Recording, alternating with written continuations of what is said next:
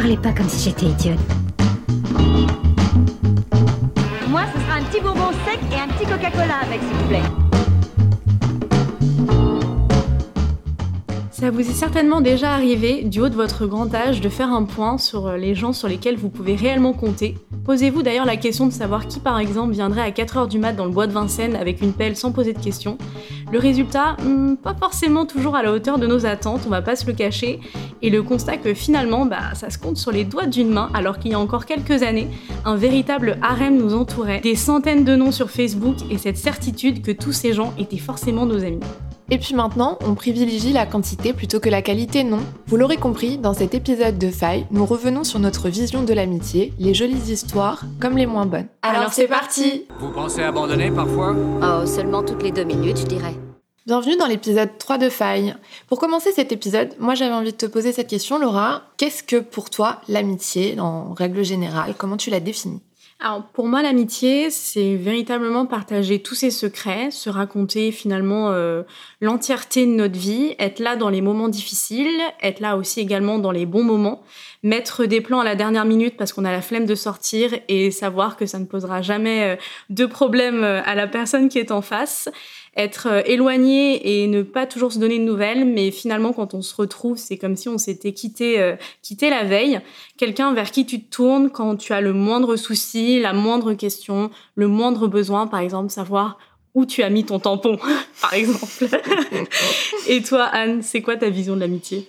Bah, un peu la même que toi, globalement. Déjà, pour moi, l'amitié et les amis, ce sont des gens que tu as choisis, donc euh, des gens avec qui euh, tu partages les mêmes valeurs. C'est vraiment la famille que, que tu te crées. Euh, moi, j'ai euh, besoin dans l'amitié de beaucoup de communication, beaucoup de partage, beaucoup d'entraide, beaucoup de soutien et, euh, et, de sentir que les gens sont là pour moi et d'être aussi très très présente pour eux. Quelqu'un avec qui on peut partager tous ses secrets, à qui on fait confiance et qui nous fait confiance en retour. C'est vraiment pour moi une relation très fusionnelle. je sais pas pour toi, mais quand moi j'essaye de mettre des mots sur ce que justement représente l'amitié, j'ai forcément des souvenirs qui me viennent en tête et notamment des premiers souvenirs d'amitié quand on est enfant. Qu'est-ce que tu en penses? Oui, bah moi, mes premières vraies amitiés, quand j'y repense, c'est des amitiés euh, avec euh, des garçons dans un premier temps. Quand j'étais petite, on habitait dans une maison avec ma maman et, mon papa. Et en fait, les voisins euh, du dessous, c'était deux petits garçons, un qui avait un an de moins que moi et l'autre qui avait cinq ans de moins que moi. Et on partageait toute notre vie. On était comme une grande colonie, on avait un jardin, on était tout le temps ensemble. Donc, c'est vraiment mes premiers souvenirs d'amitié. on faisait des cabanes. Donc, au début, j'étais un peu un garçon manqué. J'étais tout le temps avec eux, mais c'était super. Même à la maternelle, j'étais souvent avec des garçons. Et puis euh, après, en primaire et au collège, c'est là où je rencontré vraiment des amies filles qui sont encore mes amies aujourd'hui, où on a commencé à partager des vraies choses, des secrets, euh, se raconter un petit peu notre vie, même à la maison, comment ça se passait, où tu sentais qu'il y avait de la confiance, les premières soirées pyjama, ce genre de choses. C'est là où vraiment j'ai découvert l'amitié euh, fille, mais les premières amitiés que j'avais, c'était vraiment des amitiés avec des garçons. Et toi, Laura, qu'est-ce qui te vient quand tu repenses à tes premières amitiés? Alors moi, quand j'y repense, c'est surtout les anniversaires en primaire, euh, quand tu voudrais que cet après-midi finalement ne se termine jamais euh, tellement tu t'amuses et que tu repars toujours avec ton petit sachet euh, de bonbons comme un véritable totem de l'amitié. Et puis comme toi aussi, mmh. euh, les soirées pyjama, quand tu supplies ta mère qu'elle accepte et, euh, et, que tu restes dormir chez, chez ta copine avec, euh, voilà, pareil, tu partages tous tes petits secrets sur l'oreiller. D'ailleurs, ça me fait penser à une histoire fun fact. donc c'est une de mes toutes premières soirées pyjama. Donc je dormais chez, chez ma copine et euh, au moment de se coucher, on a vu son père euh, traverser euh, de la chambre à la salle de bain nu. En fait, il avait complètement oublié que t'étais là. J'étais là. je me souviens de la crise de fou rire, évidemment. Alors, je n'ai rien vu hein, pour ah, les défenseurs de l'enfance, mais je me souviens de la crise de fou rire d'avoir vu les fesses du. Toi, t'as rigolé? Moi, je suis sûre que ça m'aurait traumatisé. Non, non, moi, j'ai rigolé. Ah, c'est bah, surtout le, lendemain au petit déj, c'était un peu, un peu creepy, mais c'est bah, vite passé. Ah, moi, je suis sûre que j'aurais pas, j'aurais pas ri, j'aurais flippé. Mais c'est marrant parce qu'en primaire, on a une vision complètement naïve en fait de l'amitié. Euh, c'est des personnes avec qui tu joues, voilà, dans la cour, nanana, mais rien de plus finalement Et en même temps, euh, quand tu arrives au collège, là, je trouve qu'il y a vraiment une différence qui se crée euh, dans la relation qu'on a, en tout cas pour moi, euh, à l'amitié, avec tous les bouleversements hormonaux qu'on peut avoir et la façon d'être ami, en fait, elle change complètement. Donc, est-ce que toi aussi, à l'adolescence, tu as senti que quelque chose avait changé et, avait bougé dans ta relation à l'amitié? Alors moi complètement, j'ai senti ce, changement justement à l'arrivée de l'adolescence où j'ai euh, j'avais des amitiés qui étaient hyper fusionnelles où tu es vraiment connecté à 300% avec une personne, tu es, en, tu es évidemment en cours avec elle, tu es sur MSN, tu es au téléphone H24 en fait finalement avec cette personne et euh, tu es tellement connecté que même parfois il y a un aspect un peu négatif à mon sens qui intervient. C'est aussi un moment où tu te cherches et tu es très influençable et tu cherches cette espèce euh, d'admiration, tu as une espèce de de relation parfois un peu un peu négative qui se crée puisque tu cherches dans l'autre aussi l'acceptation de, de toi-même mmh. finalement et que tu vas à tout prix être intégré et c'est là où j'ai trouvé que finalement l'amitié euh, perdait complètement son côté naïf justement de l'enfance quand on devient euh, adolescent. Et toi, Anne, est-ce que ton amitié, euh, quand tu es rentrée dans l'adolescence, ça, ça, a changé quelque chose pour toi? Euh, oui, complètement. C'est là où je me suis rendu compte que j'avais euh, un problème avec les relations. Enfin, je m'en suis pas vraiment rendu compte, je l'ai compris plus tard. Mais euh, c'est voilà, tu te rends compte qu'en fait, d'un coup, il n'y a plus que la famille pour toi. Il y a des amis et ils prennent d'un coup tellement de place dans ta vie que ça en devient un peu obsessionnel. Enfin, moi, je l'ai vécu comme ça. Je me suis vraiment rendu compte que tous les problèmes, les embrouilles, les petits, on se chamaille pour ci pour ça, ça prenait énormément d'ampleur pour moi. Euh, de là à vraiment, euh, enfin c'était la catastrophe quoi. J'avais peur en fait d'aller au collège parce que euh, Josiane me parlait plus. c'était vraiment la boule au ventre et tout. Et aussi, je me souviens que ma maman en fait avait pris un, donc m'avait pris un portable quand je suis rentrée au collège. Et je ne sais pas pourquoi, mais la grande idée lui est venue de me prendre un forfait mais qui n'était pas bloqué à l'époque, tu avais 30 euros et euh, tu pouvais plus utiliser une fois que tu avais dépensé tes 30 euros. Quoi. Et moi, non, c'était pas bloqué.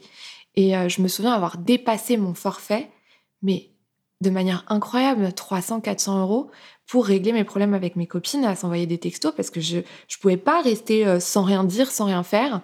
Et c'est vrai que on avait aussi euh, un groupe de filles, moi quand j'étais au collège, et c'est là où tu vois en fait l'amitié qui change, euh, parce que en tout cas à notre époque, j'ai trouvé qu'en primaire c'était assez sain quand même comme relation entre enfants.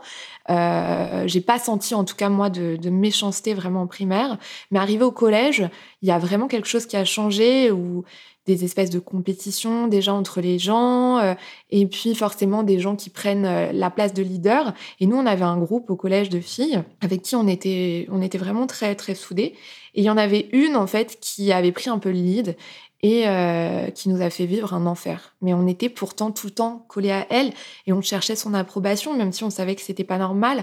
Euh, elle en choisissait une par semaine en tête de turc. Elle la mettait complètement à l'écart, les autres suivaient, donc plus personne lui parlait pendant une semaine, donc elle mangeait toute seule à la cantine. Et moi, quand ça m'arrivait, mais c'était horrible, je comprenais pas. Mais c'est même aller plus loin en fait. C'est moi, je me souviens une fois, elle faisait des canulars téléphoniques et elle m'appelait. Elle savait très bien que ma mère n'était pas à la maison parce que maman elle travaillait tard elle appelait en changeant sa voix et elle me disait euh, ta mère elle va mourir d'un cancer, ta mère elle va mourir d'un cancer. Et ça c'est vraiment un truc qui m'a marqué et comme j'étais déjà bah, à fleur de peau vis-à-vis de la maladie et, de ma maman, mais je me souviens d'avoir complètement euh, pété des câbles quoi. Mmh. Et c'était euh, divisé pour mieux régner, en tout cas au collège. C'est vraiment comme ça que l'amitié prenait prenait vie en fait pour moi et c'est pas un bon souvenir du tout c'est ce que c'est ce que je te disais, c'est cet aspect un peu négatif en fait qui arrive euh, quand on devient adolescent où finalement on n'a plus du tout euh, cette idée un peu euh, très très jolie de l'amitié et très finalement comme tu disais enfantine et d'un coup d'un seul on se retrouve avec des problématiques finalement auxquelles on n'est pas du tout préparé et je te rejoins parfaitement puisque j'ai un peu vécu également la même, la même chose avec euh, une qui avait pris euh, en effet le lead et on était tout autour d'elle à chercher à tout prix son approbation, quitte parfois en fait à être très border même vis-à-vis des autres. Mm. Et euh, j'ai moi-même, alors je n'ai pas je n'ai pas harcelé, mais je suivais en fait. Et c'est vrai que d'un coup, on devient une personne qu'on n'est pas au fond de nous-mêmes et on se reconnaît pas du tout. Même d'ailleurs que ma mère euh, a, à un moment donné vu que je, je, je, dérapais complètement et que je, je, devenais une autre personne. Et c'est pour ça qu'elle a pris aussi la, la décision euh, à un moment donné de que je ne suive plus ce groupe de mmh. copines au lycée en me changeant euh, complètement de, lycée et de ville. Et euh, même si euh, je l'ai vécu, je me souviens comme une trahison ah bah, ultime. ça claquait les portes, ça hurlait, ça, ça pleurait. Au final, là, aujourd'hui, avec beaucoup de recul, c'est la meilleure décision qu'elle ait prise, puisque je ne sais pas finalement où j'en serais dans ma vie si elle n'avait pas pris cette décision à un moment donné. On est tellement prêt à, tout pour impressionner et pour faire partie du groupe, quitte parfois à faire, euh, à faire souffrir les autres. Ouais, la frontière en fait entre le moment où toi tu es potentiellement harcelé et en fait où la roue tourne. Et c'est à toi pour te réintégrer potentiellement de devenir un peu harceleur, elle est très très fine. Et moi je le vois même aujourd'hui avec ma nièce qui est au lycée, c'est encore la même chose. Et à des stades encore parce qu'aujourd'hui, sur les réseaux sociaux, ils communiquent tout le temps, toute la journée, et euh, ils sont pris pour cible, et ça tourne, et, c'est terrible, en fait. Hein. Mais euh, cette connexion, en fait, si intense quand on était plus jeune, comme ça, ça nous fait poser la... Enfin, moi, je me pose cette question aujourd'hui, euh, comment on se fait des amis? Est-ce que en sortant voilà de ces expériences-là, on a été plus dur en sélection entre guillemets pour choisir les gens qui font partie de nos vies plus tard? Moi, j'ai l'impression que c'est le cas. En effet, quand j'étais plus jeune, euh, je, me faisais plus facilement des amis. Euh, je, rencontrais, après, on rencontrait évidemment aussi plus facilement euh, des gens à travers les amis, des amis, des amis. Aujourd'hui, moi, je suis beaucoup plus exigeante, évidemment, avec les personnes qui rentrent dans ma vie, avec ce que je partage aussi. Je partage moins facilement qu'avant. J'ai toujours cette peur que ce que je partage puisse être à un moment donné utilisé contre moi et que ça puisse évidemment me, me blesser. Donc aujourd'hui, moi, j'ai fait le choix de d'avoir un cercle d'amis très restreint, mais sur lesquels je peux je peux réellement compter. Bah moi, c'est en fait quand je suis arrivée au lycée, bah après cette expérience un peu trauma avec ce groupe de filles au collège, je me suis dit ok, là il va falloir faire les choses un peu autrement. Donc c'est vrai que je me suis pas renfermée parce que non, j'ai toujours été assez sociable, mais vraiment je me suis dit ok, il va y avoir une vraie différence entre les gens qui vont partager ma vie et les gens qui vont graviter autour. Donc comme tu le disais hein, au lycée, euh, t'es ami avec ton l'ami de ton ami qui est ton ami, tout le monde est ton ami, ça se retrouve en soirée, etc. Mais moi en fait je me suis jamais trop amourachée euh, rapidement des gens. Euh, j'ai vite compris au lycée sur qui je pouvais compter ou non. Et les autres, c'était vraiment des éléments qui gravitaient. J'étais très contente de les voir en soirée, de partager des moments avec eux, mais on se confiait pas, on partageait pas plus que ça, on rigolait, c'était pour le fun. Par la suite, l'entonnoir, il s'est encore réduit, dans le sens où, bon, après, il y a eu les études supérieures où là, je ne me suis fait aucun ami, mais quand je te dis aucun, c'est zéro pointé, je aucun. Après, j'étais déjà euh, avec Marjorie, enfin ma meilleure amie qui a fait les mêmes études que moi. Donc on était tout le temps toutes les deux. Euh, on avait besoin de personne, en fait, on était là, tranquille. Et puis après, au travail, quand j'ai commencé mon premier job, j'ai rencontré des gens qui venaient d'horizons complètement différents, euh, de ma petite banlieue, en fait, et ça a été hyper intéressant. Et là, je me suis refait à nouveau des amis, euh, parce que aussi, on était soudés dans la galère du premier job, et j'ai rencontré vraiment des gens extraordinaires avec qui on apprend et on partage de nouvelles choses. j'ai rencontré d'ailleurs mon associé et une de mes meilleures amies, Margot, qui est une amie très très chère mais c'est vrai que quand je l'ai rencontrée, je me suis dit, mais c'est pas possible. Qu'est-ce que je vais faire de cette personne-là Elle est arrivée en stage euh, au, boulot et on était tellement différentes que pour moi, c'était hors de question de devenir avec, amie avec elle. Elle représentait rien de ce qui m'attirait dans, l'amitié et finalement, eh ben, c'est une de mes amies les plus proches et, euh, et c'est ça aussi qui est riche en fait, c'est de se dire, bon, ok, t'es exigeant, mais finalement tu sais pas sur qui tu peux tomber. Moi j'aime beaucoup ton image en mm. effet de, de, cercle en fait puisque c'est un, un, peu c'est un peu le cas. On a un premier cercle de potes, un premier cercle de connaissances, un autre cercle d'amis et encore un autre cercle de, de meilleurs amis. Euh, autant quand on est quand on est jeune, euh, comme on le disait, on fait pas du tout la distinction. Aujourd'hui, on l'a fait, enfin en tout cas moi je l'ai fait très nettement. Euh, voilà, les potes, les connaissances, c'est euh, clairement on les croise euh, et on se dit toujours la petite phrase sympa de ouais on va boire un verre, un de ces quatre et on sait très bien qu'on n'ira jamais boire un verre avec la personne, mais bon ça fait plaisir à tout le monde de l'entendre. Alors que amis et meilleurs amis évidemment, enfin c'est une limite, une on est là les uns pour les autres, toujours soudés, et euh, à la moindre galère, au moindre besoin, on, est prêt à débarquer euh, pour, euh, bah, pour aider la personne qui, qui, nous est chère finalement. Pour casser des dents. Exactement, pour casser des dents. Ça peut aussi, à mon sens, expliquer qu'aujourd'hui, on, on attend autre chose de l'amitié. On se rend compte finalement que c'est quelque chose de très essentiel dans nos vies. Euh, ça peut, par exemple, je pense que vous l'avez vu avec le confinement, on a tous cherché à garder du lien avec nos amis alors qu'on aurait pu tout à fait euh, ne, pas le faire, mais c'est un élément qui est tellement central qu'on essaye de plus en plus et qu'on se rend compte du travail euh, qu'il faut, qu'il faut accomplir pour, pour garder et surtout faire évoluer ces, amitiés. Qu'est-ce que toi t'attends aujourd'hui, Anne, de, de l'amitié et surtout quelle est la place de l'amitié dans ta vie? Complètement centrale. Hein. Moi, je me réveille, j'envoie des messages à mes copines, je lis les messages que j'ai pas lus la veille parce que je me suis endormie c'est des liens en fait qui se défont jamais, j'ai l'impression, du soir au matin. Euh, le seul moment un peu latent, c'est en vacances où là, tout le monde prend du temps pour soi. Mais sinon, non, c'est constant. Euh, aujourd'hui, l'amitié, pour moi, c'est vraiment euh, le partage, les interactions. J'ai besoin de m'intéresser vraiment aux gens. Ça peut paraître parfois un peu inquisiteur, mais non, en fait, c'est vraiment de l'intérêt, je trouve, que j'ai. arrêtez-moi si je me trompe, mais c'est l'intérêt que j'ai pour les gens. Ça m'intéresse de savoir comment ils vont vraiment, ce qu'ils ressentent. Je suis beaucoup dans la psychologie de bas étage, donc c'est vrai que j'aime bien avoir des, vraiment des discussions très profondes avec les gens. Et c'est important aussi qu'on s'intéresse à moi. Hein. Pour moi, l'amitié vraiment euh, désintéressée, euh, ça n'existe pas. Je pense que quand on choisit les gens, c'est pour de bonnes raisons et que donc on a envie qu'en retour, ils nous rendent l'appareil, ou au moins un petit peu. Euh, et puis voilà, c'est être aussi dans le non-jugement. Et je pense que là-dessus, il y a vraiment un travail entre euh, la vingtaine et la trentaine qui s'est établi sur, euh, OK, bah, en fait, on n'est pas pareil, on va arrêter d'essayer de se convaincre. Si on s'est choisi, on le sait pourquoi et on accepte l'autre tel qu'il est. Après, c'est une question aussi pour moi de, de fidélité. Voilà, je, je sais qu'aujourd'hui, j'ai peu d'amis, enfin moins d'amis qu'avant, mais pour moi, c'est voilà, c'est à la vie, à la mort, et je sais que ça peut beaucoup, beaucoup me blesser si les choses euh, bah, se compliquent. Euh, j'ai besoin vraiment d'une fidélité, de se dire, OK, c'est un lien vraiment indéfectible euh, de partage, de présence, de, de confiance, de non-jugement, de, de galère quand elles sont là. On se demande juste d'être présent, on se demande pas non plus d'aller décrocher la lune, mais je pense que maintenant, on se connaît, on sait de quoi les uns et les autres ont besoin. Et ça, pour moi, c'est être là, présent. Et c'est ça l'amitié, en fait, pour moi, aujourd'hui. Toi, est-ce que tu as une autre vision de l'amitié ou d'autres éléments centraux euh, et nécessaires? Non, mais je, te rejoins parfaitement euh, là-dessus. Je pense que c'est aussi pour ça qu'on est... Euh, qu'on est aussi meilleurs amis, c'est qu'on a, on a la même vision de l'amitié. Évidemment, l'amitié à sens unique, pour moi, je ne peux pas appeler ça une amitié, évidemment.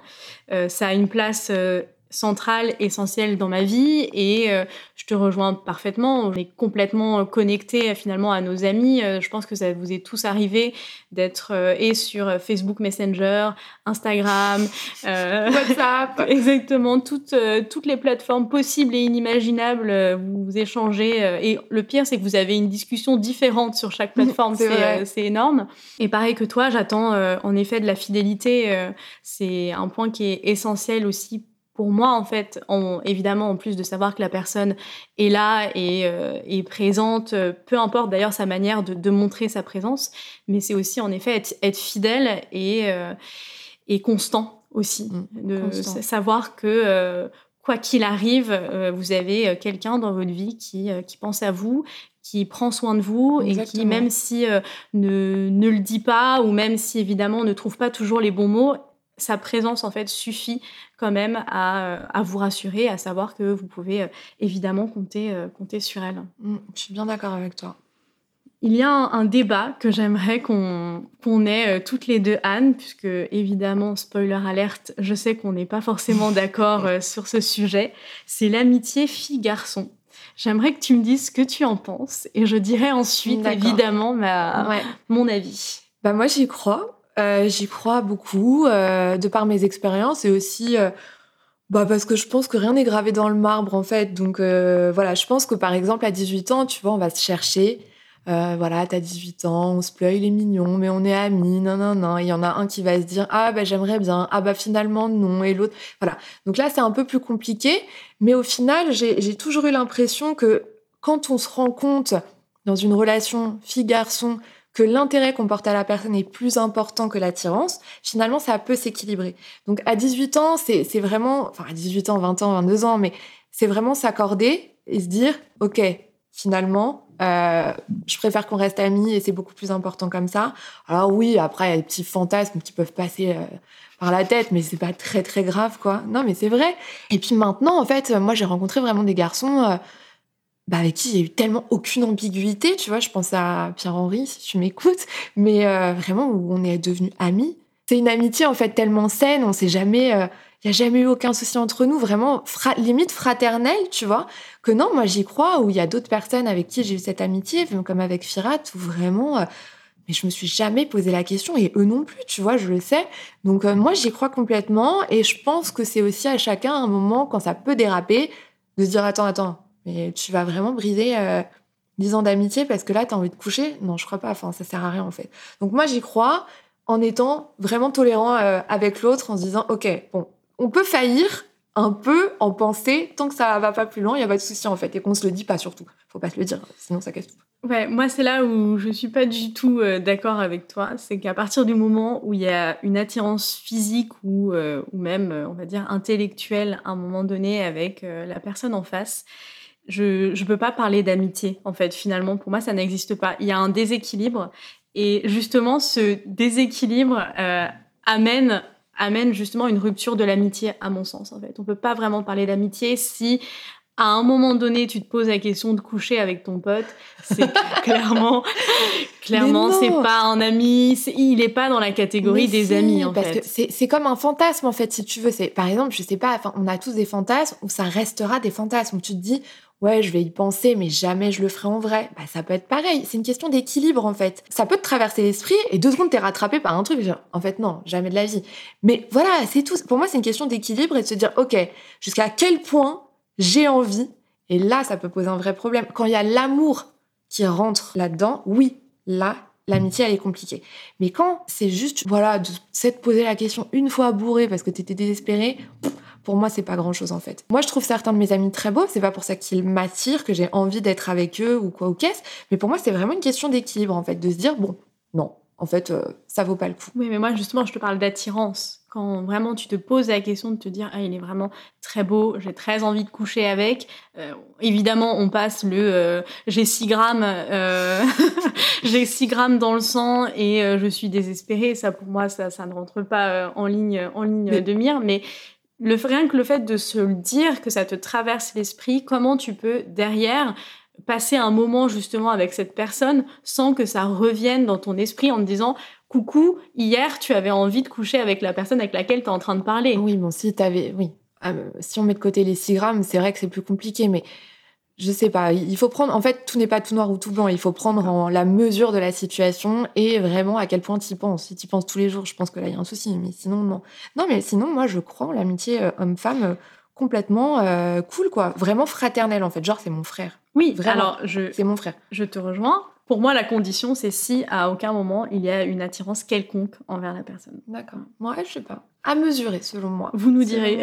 Ouais, dites-nous. Hein. Après, euh, je voulais revenir sur quelque chose. On en a parlé brièvement quand on a parlé de harcèlement, mais parfois par amitié, on est prêt à faire euh, des choses euh, compliquées et c'est pas toujours une balade de santé l'amitié. Au contraire, et j'ai l'impression qu'on s'en rend de plus en plus compte avec le temps qui passe. Donc moi, je voulais revenir un petit peu sur de potentielles ruptures amicales ou des amitiés un petit peu compliquées qu'on a pu avoir. je sais pas si toi c'est ton cas. En vrai, on n'en a pas parlé, je crois nous. Donc, euh, surprends-moi, Laura.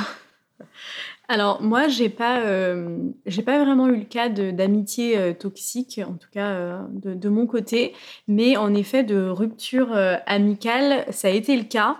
Et au même titre qu'une rupture finalement amoureuse, à mon sens, c'est tout aussi dur. J'ai en mémoire bah, une de mes seules et, et, évidemment grosses ruptures amicales. C'était juste après être tombée malade.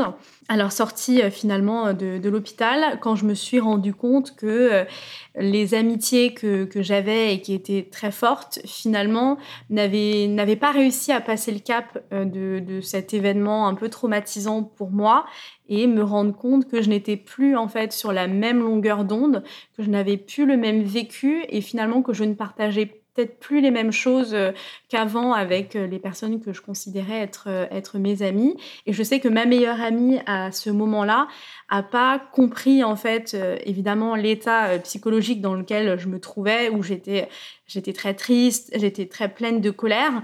Et pour elle elle le prenait évidemment elle le prenait très à cœur et elle pensait que c'était des reproches qui lui étaient formulés alors que non pas du tout, c'était juste que j'étais dans une période assez compliquée euh, et, j'ai dû, en fait, on a mis fin à cette, amitié assez brutalement et de manière euh, évidemment pas toujours très élégante, euh, parce que finalement, cet événement-là a changé beaucoup de choses aussi pour moi dans ma façon de voir les choses. Et au même titre bah, qu'on change notre vision des choses, et eh bien les, amis aussi qu'on se fait euh, changent, changent, également avec elle. Et depuis, tu n'as plus de nouvelles? Ça a été vraiment une rupture hyper brutale ou ça a mis... Non, si, si, ça a été une rupture euh, hyper brutale, franche en fait. Et depuis, je n'ai évidemment plus jamais eu euh, de, de nouvelles de, de, cette personne. Et aujourd'hui, avec le recul, je me rends compte que ça serait arrivé juste, ça serait évidemment, mm. euh, ça serait arrivé, on va dire, de manière un peu moins brutale. Mais euh, ce chemin-là, en fait, on était déjà en train de l'emprunter. Simplement, on va dire, ma maladie a, a accéléré, a été un vrai catalyseur, en fait. et, et, derrière, c'est aussi, euh, ça m'a permis de rencontrer d'autres personnes. J'ai fait, voilà, je me suis ouverte aussi à, d'autres personnes qui avaient plus cette vision de la vie, de, des choses et de partage qu'aujourd'hui j'ai aussi depuis, euh, depuis ma maladie. de toute façon, je pense que quand il t'arrive un événement un peu, un peu traumatique, un peu compliqué, euh, c'est là où vraiment tu te rends compte qu'on euh, n'est plus sur le même chemin et, ils doivent partir pour, le, pour, pour, notre bien, en fait, parce qu'il n'y a plus rien de constructif. Et c'est toujours en fait un peu décevant de se rendre compte qu'on avait évidemment mis nos espoirs en mm. fait et qu'on était persuadé que la personne serait là pour nous, qu'elle serait un soutien, qu'elle serait notre BFF forever, et de se rendre compte qu'en fait c'est pas le cas.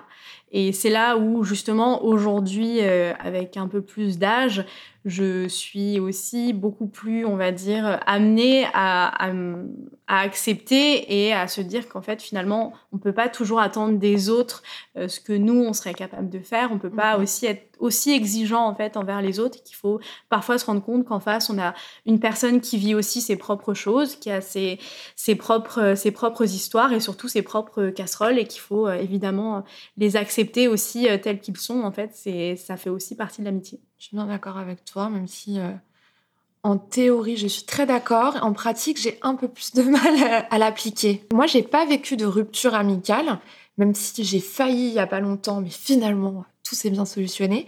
Euh, mais j'ai vécu une amitié toxique euh, pendant un bon petit moment parce que je l'ai rencontrée en CP. On a arrêté de se parler, j'avais 25 ans. Donc euh, un petit moment d'amitié quand même, et c'est vrai que c'était une relation toxique dans le sens où euh, je pense que cette personne avait un petit souci de, de mythomanie et que euh, moi je ne l'ai pas vu pendant très très longtemps jusqu'à ce que ça soit flagrant en fait. à un moment donné, il n'y avait plus rien qui allait. Et euh, j'ai continué à lui trouver des circonstances atténuantes, à essayer de l'aider, à essayer de la, la, tirer vers le haut dans tous ces problèmes qu'elle disait avoir et que peut-être elle avait, mais qu'au final, à la fin, je ne savais même plus le, démêler le vrai du faux. Et ça m'a vraiment euh, marqué de se rendre compte que bah, j'avais fait confiance à quelqu'un pendant 20 ans alors que je ne savais pas à qui je donnais cette confiance-là. Et franchement, je me suis accrochée, hein, je me suis accrochée, je me suis battue. Et un jour, j'ai tout lâché, quoi. J'ai dit non, là, c'est trop, je peux plus, je peux plus, je peux plus tenir à bout de bras. Je peux plus, en fait, me dire, mais qui tu es? Je ne savais plus qui elle était. Et là, ça a été vraiment bah, 20 ans euh, de, de flashbacks comme ça qui me sont apparus, genre, waouh, mais dis donc, tout ce temps que tu as perdu, en fait. Finalement, en fait, ce sera pas du temps perdu parce que maintenant, je pense que les gens comme ça, tu les vois arriver de plus loin quand ils arrivent.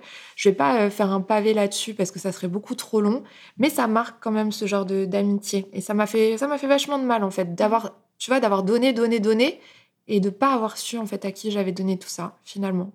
C'était pas facile, mais bon, c'est c'est comme ça. C'était vraiment la seule expérience amicale un peu traumatique que j'ai pu avoir. On va essayer de parler de choses un peu plus fun, quoique je sais pas, en fait, c'est plus fun. Ça peut l'être maintenant avec le recul. Donc, qui dit amitié dit aussi embrouille, ça fait partie du game. Et euh, donc, est-ce que, d'après toi, on a les mêmes embrouilles à 20 ans qu'à 30 ans? Bah, je pense que la question est vite répondue, hein, comme on dit. Euh, non, pas du tout. Euh, personnellement, à, 20 ans, euh, le, moindre, la, moindre chose, vraiment, je partais immédiatement au quart de tour. ça prenait des proportions, mais énormes. Vraiment, ça, limite, c'était complètement euh, irrationnel, en fait, ma, ma façon de, de réagir. Euh, D'ailleurs, quand on, évidemment, quand on parle embrouille, moi, ça me fait toujours penser à celle qu'on a eue, euh, une de nos premières embrouilles, d'ailleurs, quand on avait une vingtaine d'années, Anne, Anne et moi. Euh, où je m'étais connectée à la bibliothèque euh, sur Facebook et on se parlait. Euh, bon, nos échanges étaient, déjà, étaient assez difficiles, il faut, il, faut, il faut le dire. Donc, voilà, on, se, on discutait d'un truc euh, et puis je, je, pars de la bibliothèque, j'oublie de me déconnecter. Qu'elle dit ouais. on, on, est, on a toujours pas réussi à, à, démêler le vrai du faux. Et je rentre chez moi et là, une dizaine d'appels manqués, tout le monde qui me tombe dessus. Mais comment ça? Tu as insulté Anne sur Facebook tu n'as pas honte, etc. Moi qui tombe de ma chaise, mais non, mais qu'est-ce qui se passe, etc. Donc je regarde sur Facebook et je me rends compte qu'en effet, la personne qui était passée après moi, visiblement, n'avait pas apprécié les échanges que nous avions, euh, Anne et moi, et l'avait copieusement insulté. Euh, ce que évidemment Anne n'avait pas compris puisque c'était via bah, mon via mon compte Facebook et donc il a fallu euh, il a fallu que je me justifie euh, à 10 000 personnes pour qu'enfin on puisse à peu près croire ma version des faits. À peu près. Donc, si tu es la personne qui s'est qui s'est connectée à mon compte, merci de m'avoir mise dans la merde, hein. On apprécie. Donc voilà, ça c'était une de nos de nos grosses de nos grosses embrouilles. De nos grosses embrouilles non, mais je me souviens, euh, je me souviens très bien de cette embrouille. D'ailleurs, je ne, je ne connais toujours pas la vérité. mais euh, non, moi, c'est vrai que j'étais comme toi à 20 ans. Euh, non, mais je partais en live, mais complet. Et puis j'étais. Même, je me rends compte aujourd'hui que finalement, j'aurais pu vivre beaucoup plus d'embrouilles que ça parce que j'étais insupportable. J'étais hyper exigeante, colérique, je changeais d'humeur. Et les gens autour de moi, mes amis, qui sont encore mes amis aujourd'hui, elles avaient une patience, mais incroyable, quoi. Je sais pas pourquoi. Elles étaient hyper patientes avec moi, alors qu'elles auraient pu m'envoyer chez mille fois, mais j'aurais même pas compris, tu vois, tellement j'étais à fond dans mon truc. Mais euh, non, non, euh, à 20 ans, après, moi, j'ai toujours vécu les choses à 10 000 euh. Ce qui ne change pas pour moi, au niveau des embrouilles depuis mes 20 ans, c'est l'ampleur que ça prend dans ma vie. Une embrouille à 20 ans, ça en prenait déjà beaucoup. À 30 ans, ça en prend. Mais d'une autre manière, il y a un côté vachement plus psychologique et de remise en question qui prend une place, mais incroyable. Alors qu'il y a 20 ans, j'étais sûre d'avoir raison, il n'y avait pas de remise en question. C'était comme ça, c'était voilà. J'avais raison. Règle numéro un du Fight Club. Exactement, c'était ça. Mais maintenant, il y a quelque chose qui va pas passer, que j'ai mal fait, ou qui a été mal interprété, ou j'ai fait de la peine sans le vouloir. Mais je me torture l'esprit, je me remets en question. C'est tellement important pour moi d'être une bonne amie que ça peut me bouffer, mais vraiment pendant des jours et des jours, quoi. Et ça, ça change pas. Ça a toujours été comme ça. Alors, je suis d'accord avec toi. Je dirais qu'aujourd'hui, euh, il y a moins de drama. Ouais. Il y en a moins, mais par contre l'intensité, elle, est, là. Hein. Exactement, elle est beaucoup plus importante. On, on, limite, on le vit comme une trahison, mm. alors que bah, évidemment c'est pas toujours, c'est pas toujours le cas. On va pas dresser un tableau euh, très négatif, mais l'intensité, on va dire, d'une embrouille aujourd'hui, elle est aussi à, la mesure du cercle réduit d'amis qu'on s'est fait, et on, on est aussi évidemment exigeant en fait bah envers nos amis, même si on n'a pas envie de l'être. On, parfois, on attend des choses d'eux. Et c'est vrai que, bah, évidemment, hein, comme toujours, on peut pas, on peut pas toujours euh, attendre d'eux une une patience euh, bah, infinie. Ils ont eux aussi leur propre, euh, leur propre histoire et c'est vrai. Oui, et ils réagissent pas forcément comme, comme tu aurais envie ou comme j'aurais envie qu'ils réagissent. Et puis c'est. Puis c'est toujours deux personnes différentes en fait. Voilà, ça reste deux personnes différentes, même si on a partagé énormément de choses. Mais c'est aussi ça, de se dire bon, ça fait 15 ans qu'on est amis, elle doit savoir ce que je voudrais qu'elle fasse. Mm. Bah non, en fait, pas, forcément. Et, et, on se sent d'autant plus trahi parce qu'on se dit bah non, elle, elle aurait dû le savoir. Bah, en fait, euh, pas toujours, quoi. Donc, euh, on se sent d'autant plus mal et, ça prend quand même, moi, encore beaucoup, beaucoup de place. Hein. Donc, euh, c'est, c'est pas toujours facile à gérer. Et comme j'ai tendance à vraiment vouloir faire bien tout le temps, avoir, envie d'être parfaite pour mes amis tout le temps là, dès qu'il y a un truc qui va pas, c'est la cata pour moi. C'est vraiment la catastrophe, quoi. Je me remets en question, limite plus que, que dans ma relation de couple.